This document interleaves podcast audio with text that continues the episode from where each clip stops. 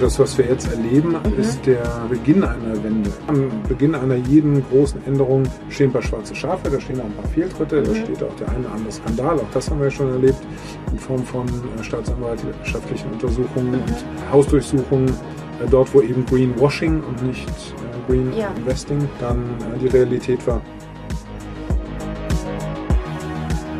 Wenn wir dann noch über die Ränder schauen, äh, Best Practice auch von anderen Branchen reinzubringen äh, und auch die verschiedenen Seiten, äh, ob das der Finanzinvestor ist, ob das der Nutzer ist, ob das der Planer ist, wenn die alle gemeinsam stärker an einem Schrank ziehen, dann kriegen wir es hin.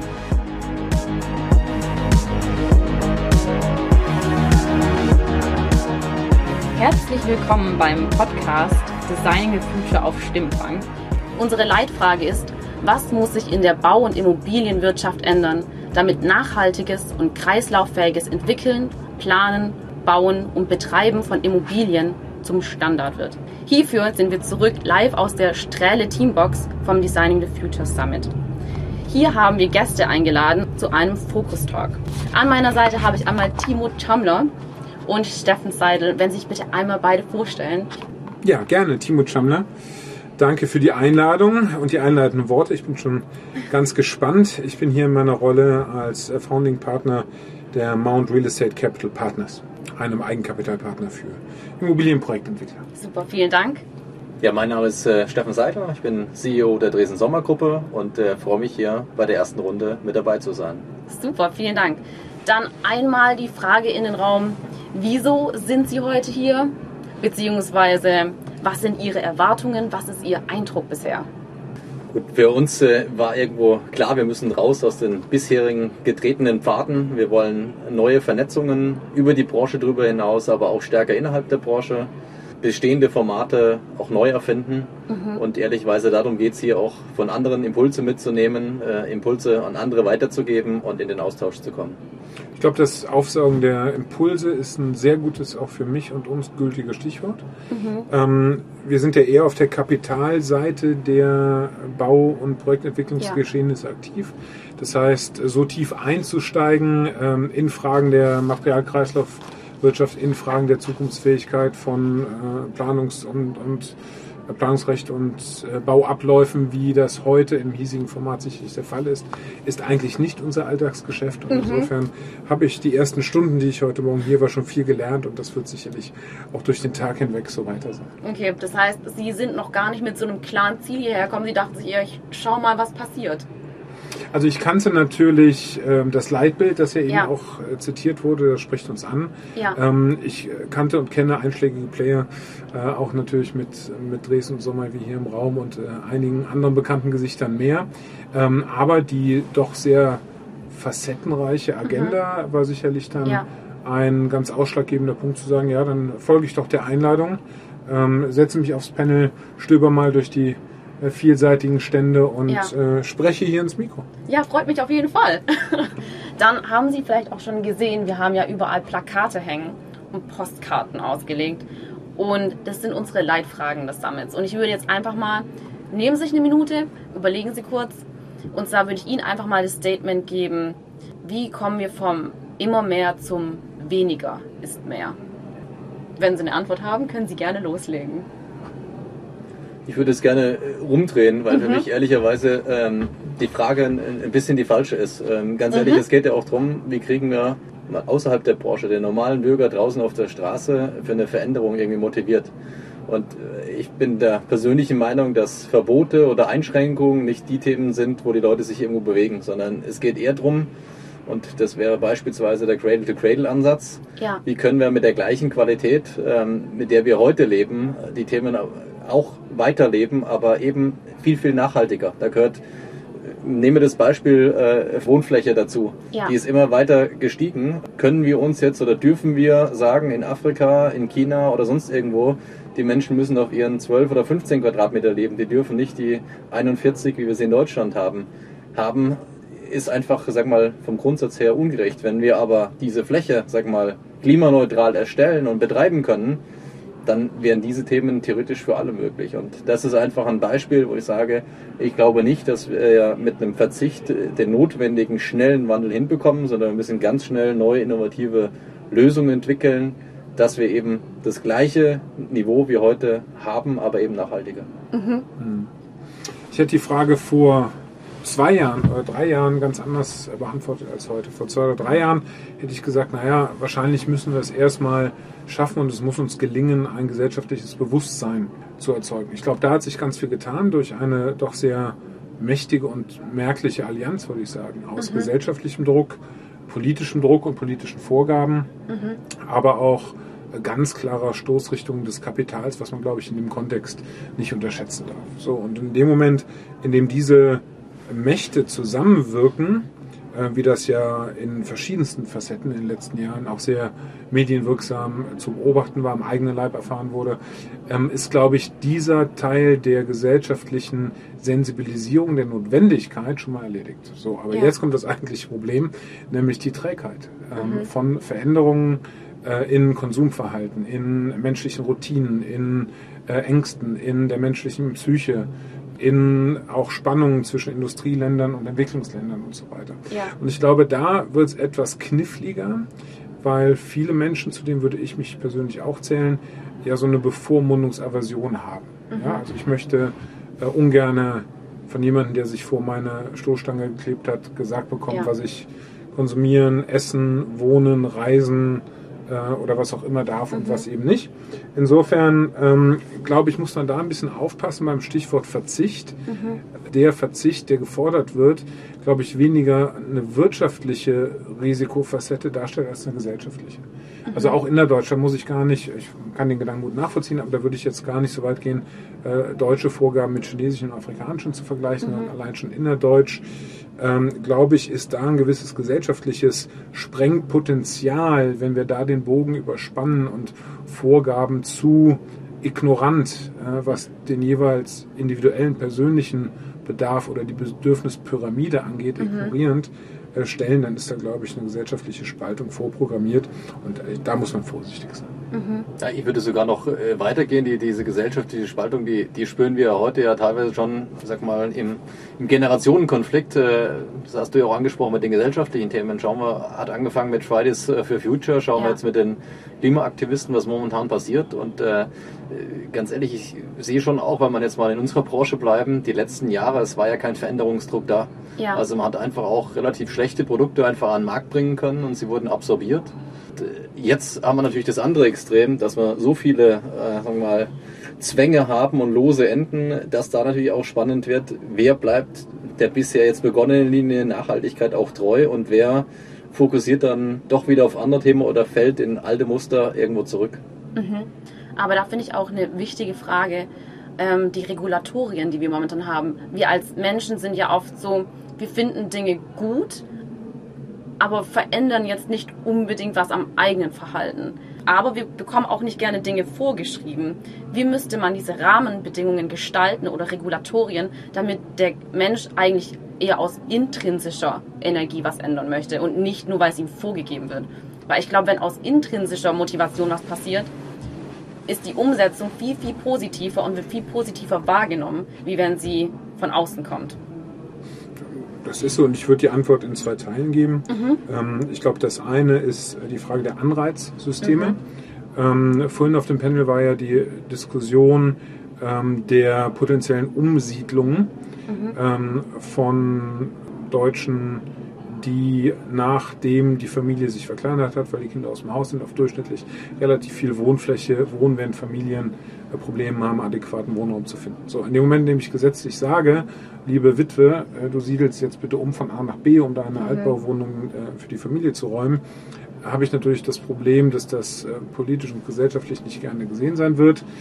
ich damit als politischer Entscheidungsträger potenziell Stimmen äh, gefährde, mich angreifbar mache und so weiter. In dem Moment, in dem ich vielleicht sage, naja, also wir bieten an, dass pro 10 Quadratmeter, die ihr räumt, äh, ein halber Rentenpunkt in deine gesetzliche Rentenkasse mhm. Äh, gut geschrieben wird oder ähnlich. Ich glaube, dann ist das schon mal ein ganz anderer Schnack. Also eine Win-Win-Situation im Kontext des jeweiligen Bedürfnisses. Die Familie hat Bedarf an einem weiteren Kinderzimmer. Mhm. Die verwitwete Dame in der Altbauwohnung hat vielleicht Angst vor Altersarmut.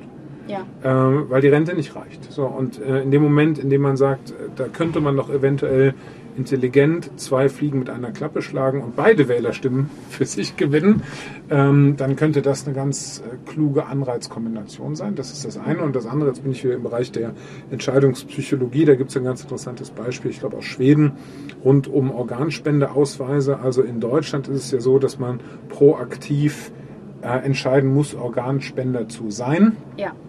Und in den äh, wahrscheinlich sogar mehreren nordischen Ländern ist das rumgedreht. Da muss man äh, proaktiv abwählen, wenn man es nicht sein möchte. Und auch da gibt es eine gewisse Trägheit, sich darum zu kümmern und sich damit zu beschäftigen und das Formular zu beschaffen und wieder einzureichen. Und surprise, surprise, schon ist die Quote der dort Organspende willigen, beziehungsweise derer, die sich nicht dagegen proaktiv entschieden haben, viel höher als in Deutschland derer, die sich proaktiv dafür entscheiden müssen. Mhm. So, das heißt, auch wenn man einfache äh, logische Folgen dreht, mhm. äh, um sie etwas ergebnisorientierter der menschlichen Psyche anzupassen, glaube ich, kann man auch schon ganz große Ergebnisänderungen erzielen, ohne dem Einzelnen weh zu tun. Das interessiert ja. nämlich denjenigen vorher genauso viel oder so wenig äh, wie danach. Ja, aber ist es bei uns in Deutschland möglich mit den Strukturen und Systemen, wir sind ja recht langsam und träge, was Veränderungen betrifft, ist es möglich, sowas schnell umzusetzen?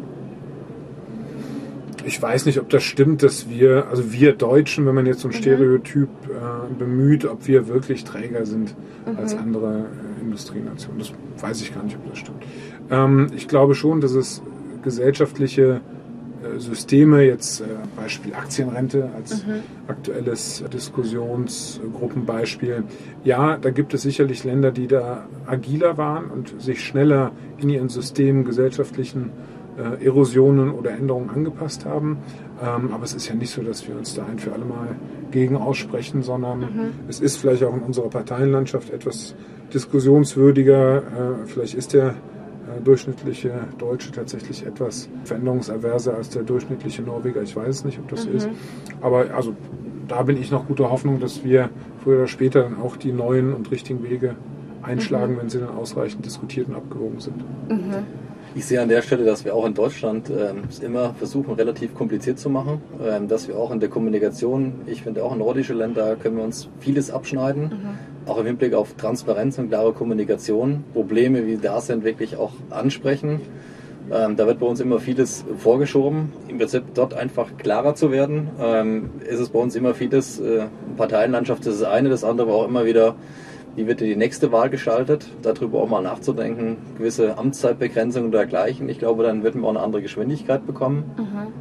Ich wollte aber noch mal vorher starten. Ähm, das Entscheidende ist für mich auch, wie hoch ist denn überhaupt die Awareness für bestimmte Punkte? Es gibt so viele Sachen, wo die Leute eigentlich gar, gar nicht wissen, dass die Sachen jetzt vielleicht schlecht sind, dass sie schädlich ja. sind, weil einfach die Transparenz zu diesem Thema fehlt. Ähm, ob das jetzt das Bauen ist, wenn man schaut, irgendwie äh, die Leute wissen nur, ja, Bauen ist teuer geworden und Bauen ist kompliziert und dauert lange und die Kosten werden eh nicht eingehalten.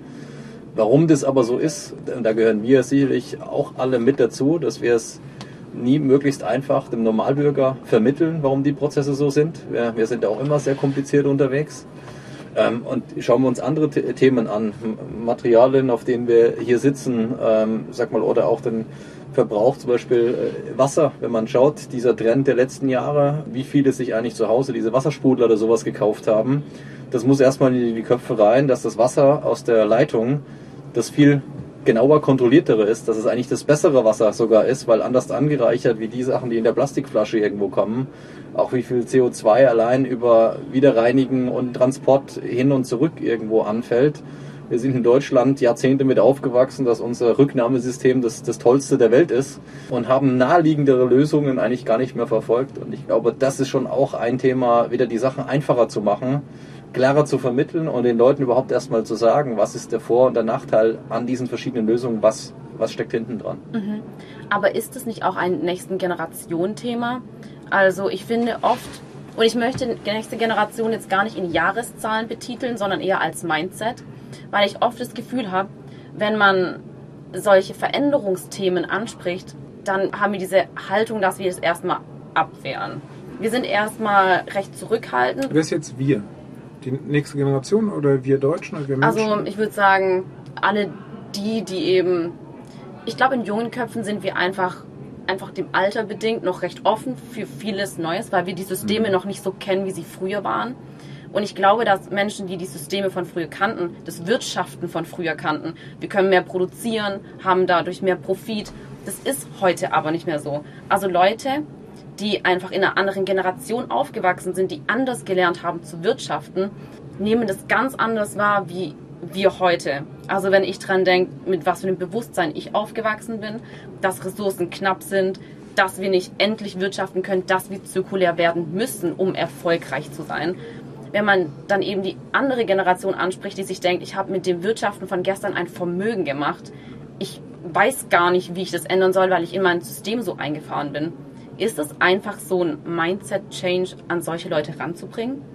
Das mag sein, dass sicherlich zumindest die Veränderungsbereitschaft äh, mit dem Alter irgendwo abnimmt, aber das mhm. wird jeder Generation ja. so gehen und äh, genau. jede, jede, Generation hat an der vorhergehenden irgendwas äh, zu kritisieren.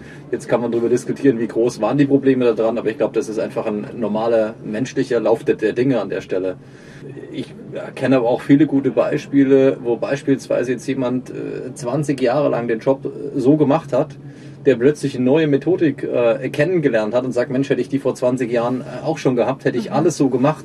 Und ganz ehrlich, das sind ja auch die Beispiele, die wir im eigenen Unternehmen dann auch verwenden und denen diejenige vorne hinstellen und sagen, Mensch, die haben das 20 Jahre lang so gelernt, die sind total begeistert von diesem neuen Thema. Das sind eigentlich dann auch die, die Game Changer, wenn man so möchte. Also ähm, da kenne ich auch dann andere, die, die sind drei oder vier Jahre da und sind weniger beweglich als so jemand. Von daher würde ich jetzt nicht sagen, dass es per se ein Generationenthema ist. Klar, wächst man mit unterschiedlichen Werten auf, aber die kommen auch aus unterschiedlichen Bevölkerungsschichten, die kommen aus dem Background, äh, die kommen aus, wir sind natürlich auch immer irgendwie globaler die letzten mhm. Jahre und Jahrzehnte geworden. Äh, also ich glaube eher, dass die Themen auch daraus kommen, aufgeklärter auch. Ich glaube, ich würde ich würd darauf ähm, aufsetzen und sagen, ich glaube, da gibt es auch relativ viele Missverständnisse bis hin zu propagandistischen Argumentationen. Also ich würde zum Beispiel, wir kennen uns nicht, wir beide, aber ich würde wetten, dass Sie trotz des Stereotyps der jungen Generation wahrscheinlich in Ihrem jungen Leben mehr Fernreisen schon gemacht haben als meine Großeltern. Ja. Die, die waren bei Null. Mhm. Äh, ganz CO2-sparsam wahrscheinlich, was das Reise, das Urlaubs- und Konsumentenreiseverhalten äh, angeht, im Gegensatz zur jetzigen Generation. Nur ein Beispiel. Oder ja. die Frage der des wirklichen Impacts. Ja? Also jetzt angenommen, Ihre, ich bleibe jetzt ganz bewusst in den Stereotypen, um mhm. die Sache zu vereinfachen. Ja. Nicht, weil ich das so, so, so glaube oder so lebe, aber im, im Kontext der Diskussion. Wenn die junge Generation es schaffen würde, dass in Deutschland kein Auto mehr produziert wird und dass kein Deutscher mehr ein eigenes Auto hat, ich nehme jetzt ganz bewusst ein ganz extremes Beispiel, mhm. ja, dann wäre die Volkswirtschaft in dem Kontext der Automobilwirtschaft geschwächt wir wären kein Vorzeige-Exportland mehr und ich würde wetten, dass der Durchschnittsdeutsche sich in seiner persönlichen Freiheit, Mobilität, Reiseverhalten relativ stark eingeschränkt fühlen würde. Wir würden damit einen Preis zahlen, wie gerade beschrieben, aber it wouldn't move a needle.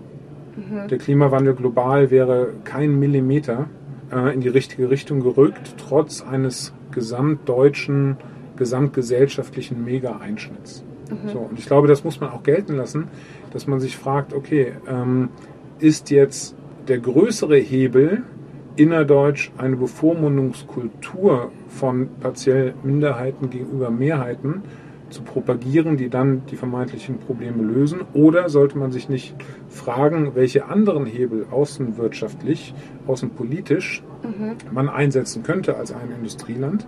Nicht um selber keine Vorbildfunktion zu übernehmen, so will ich das gar nicht argumentieren, sondern um einen größeren Hebel einzusetzen, wenn es denn gelänge, ein Recyclingverhalten, ein Konsumverhalten in Südostasien, in Afrika oder in anderen sehr bevölkerungs- und sehr wachstumsintensiven Regionen ein paar Grad zu verbessern.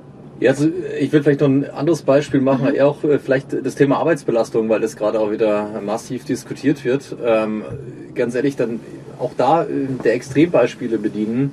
Äh, da hat jemand in den 50er Jahren äh, irgendwo in, in, der Kohleförderung gearbeitet, äh, der ist nur irgendwie Ende 40 geworden.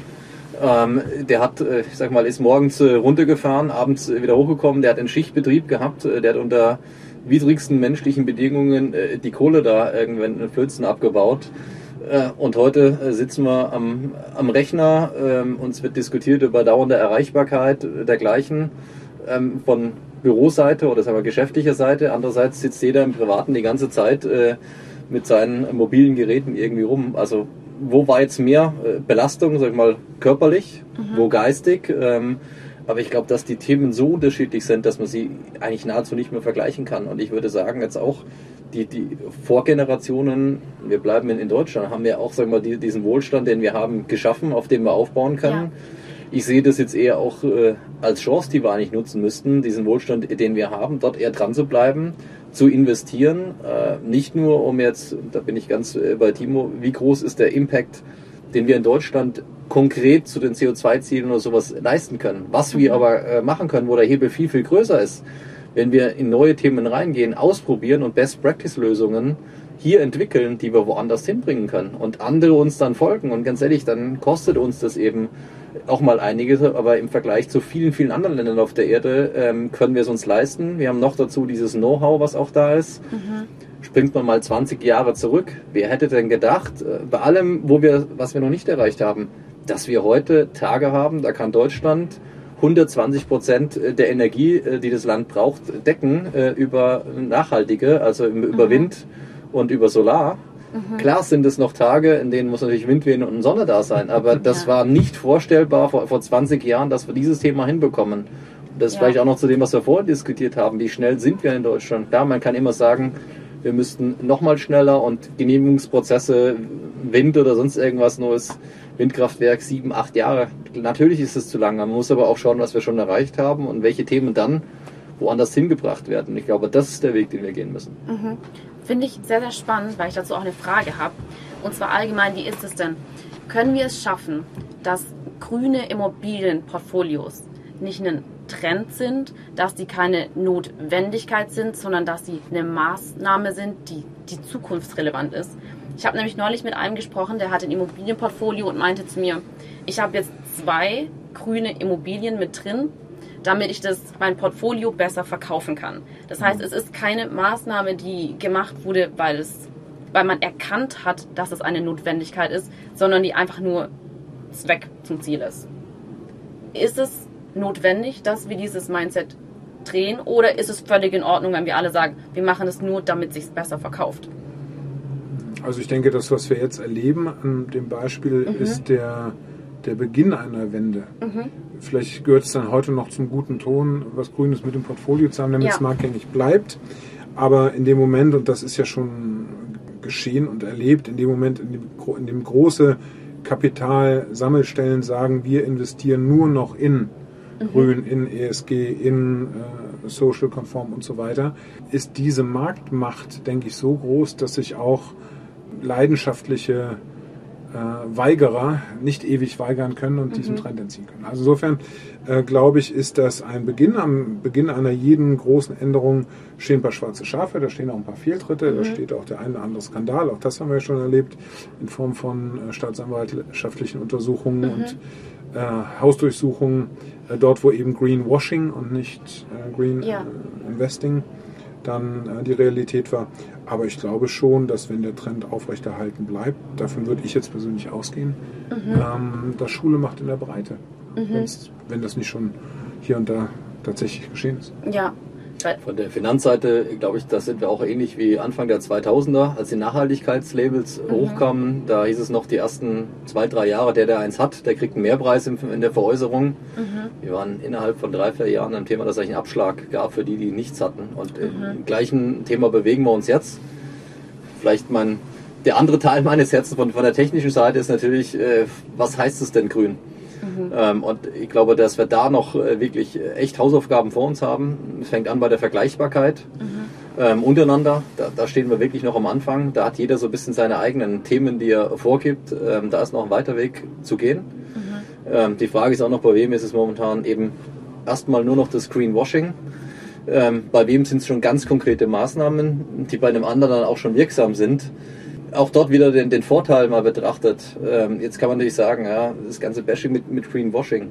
Für mich ist es aber schon mal, wir haben damit Stufe 1 erreicht. Die Awareness ist da, dass wir, dass es nur diese Richtung geben wird. Mhm. Äh, und deswegen versucht der eine oder andere halt noch den grünen Anstrich, ähm, weil er weiß, er braucht dieses Thema. Aber die Folge ist damit klar, er muss konkrete Themen irgendwann liefern. Und äh, das geht bei dem anderen eben schneller, bei dem anderen langsamer. Und ich glaube nicht, dass das Beispiel nur vor 20 Jahren Gültigkeit hatte. Also ganz aktuell, ich hatte gestern äh, einen Tag in Hamburg im Rahmen meiner Beratungsgesellschaft Twain Towers habe ich auf Verkäuferseite einen Verkaufspitch begleitet mhm. für eine Logistik-Neubauimmobilie. Ähm, markgängige Größe, voll vermietet, einen ganz tollen Logistiker, einschlägige Logistiklage, Platin, Zertifizierung, PV-Anlage auf dem Dach und, und, und. Also alle äh, Boxen einer modernen Logistikentwicklung mit ESG-Standards waren getickt. Mhm. Und eine der Fragen, äh, die wir im Vorfeld den insgesamt vier Beratungshäusern, äh, die angetreten sind, gestellt haben, war, okay, welche Preisdifferenz, welchen Preisaufschlag in dem Fall, ähm, bekommen wir denn für die ESG-Konformität, die wir in der Form von Platin und, Platinum und Co., wie eben dargelegt, ähm, gezahlt. Und das konnte keiner beantworten im Sinne von Eurobetrag oder im Sinne von Multiplikatoren oder Rendite, sondern die einhellige Antwort dieser vier Häuser war, es geht nicht um die Frage, kriege ich mehr oder weniger, sondern es geht um die Frage, ist es verkäuflich oder nicht. So, aber dann halt zu einem feststehenden Preis und da wird dann nicht nochmal differenziert zwischen äh, Gold und Platin, sondern äh, ob überhaupt verkäuflich oder nicht. So ist auch ist eine, ist eine Ansage ne, an den Markt dass äh, in dem Moment, in dem ich auf Altbeständen sitze oder im Neubau in diesen Kategorien vielleicht dann doch zu sehr spare, äh, die Marktgängigkeit verfehle und das wäre natürlich tödlich. Ich glaube auch, dass die Randbedingungen, die wir jetzt ja schon spüren, auch äh, ganz mittelbar dazu führen werden, dass wir auch von Nutzerseite diese Themen viel stärker spüren, als sie vielleicht in der Vergangenheit eher auf sag mal, Eigenkapital oder sag mal, auf Investorenseite waren nehmen wir nur das Thema Energiekrise äh, im Moment. Da wird natürlich vor allem auch auf die zweite Miete geschaut ähm, und die Konsequenzen. Und sie werden am Schluss auch, da dauert es natürlich immer länger, auch bei dem Erstinvest zum Tragen kommen. Habe ich viele erdölbasierte Produkte, habe ich andere Alternativen? Und wir sehen jetzt schon die Preisverschiebungen im Material da drin. Äh, und von daher wird auch darüber ein weiterer Druck entstehen. Mhm. Gibt es ja schon. Also viele ja. Blue-Chip-Firmen ähm, weltweit haben ja schon in ihren eigenen Statuten verankert, dass sie Anmietungen nur noch vornehmen in Gebäude, die gewisse äh, ökologische Kriterien erfüllen. Mhm. Und da liegen die, die Latten Messlatten schon relativ hoch. Dann danke ich Ihnen mal für das spannende Interview und möchte es mit der Leitfrage abschließen. Was muss sich in der Bau- und Immobilienwirtschaft ändern, damit nachhaltiges und kreislauffähiges Entwickeln, Planen, Bauen und Betreiben von Immobilien zum Standard wird? Statement gern. Ah, ich dachte, das würde den Bogen schlagen, weil wir damit ja eröffnet haben. Und äh, ich dachte tatsächlich die ganze Zeit uns im Dunstkreis der Antwort äh, jetzt bewegt haben. Ähm, also was muss sich ändern? Ich denke, die gesellschaftliche Sensibilisierung hat sich schon geändert. Mhm. Im politischen Sektor, im Sektor der Nachfrage des Kapitals und der Gesellschaft. Das war ein wichtiger erster Schritt. Jetzt geht es eher um äh, Prozesse, Problemchen, Wehwehchen der eigentlichen Umsetzung sprich Informationsbeschaffung, äh, digitale, kluge, messbare Konzepte äh, zu welchen Kosten, also in, in welcher Art der Wirtschaftlichkeit, äh, wie möglich, durch welche Anreizsysteme, sei es psychologisch, eben ein paar Beispiele genannt, steuerlich oder durch welche Komponenten auch immer gewährleistet. Ja, und damit die Frage, wie schnell kommen wir mit welchem Wirkungsgrad voran, da bin ich persönlich aber guter Ding. Vielen Dank. Ja, ich glaube, äh, ich würde mich freuen, wenn die Frage äh, in fünf Jahren nicht mehr so lange ist. sondern wir, sondern, nein, äh, sondern wir einfach sagen, ähm, wie ist die Immobilienwirtschaft nachhaltig geworden? Weil man sieht eigentlich jetzt schon in der Fragestellung, wo es momentan krankt.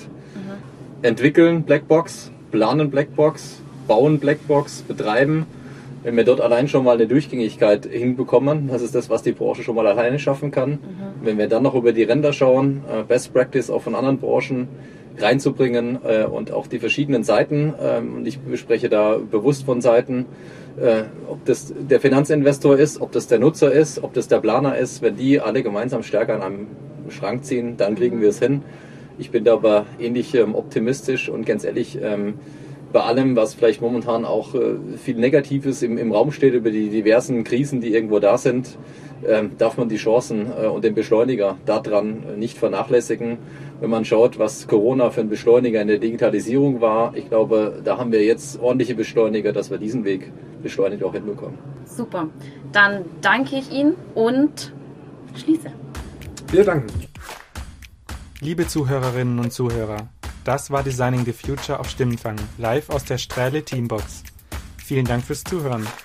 Wir haben noch weitere spannende Gäste und deren Perspektiven eingefangen. Wir freuen uns, wenn Sie auch beim nächsten Mal wieder mit dabei sind, um zu erfahren, wie weitere Personen aus dieser Branche, vielleicht auch ganz anders, über die Fragen der Zukunft denken. Bis zum nächsten Mal.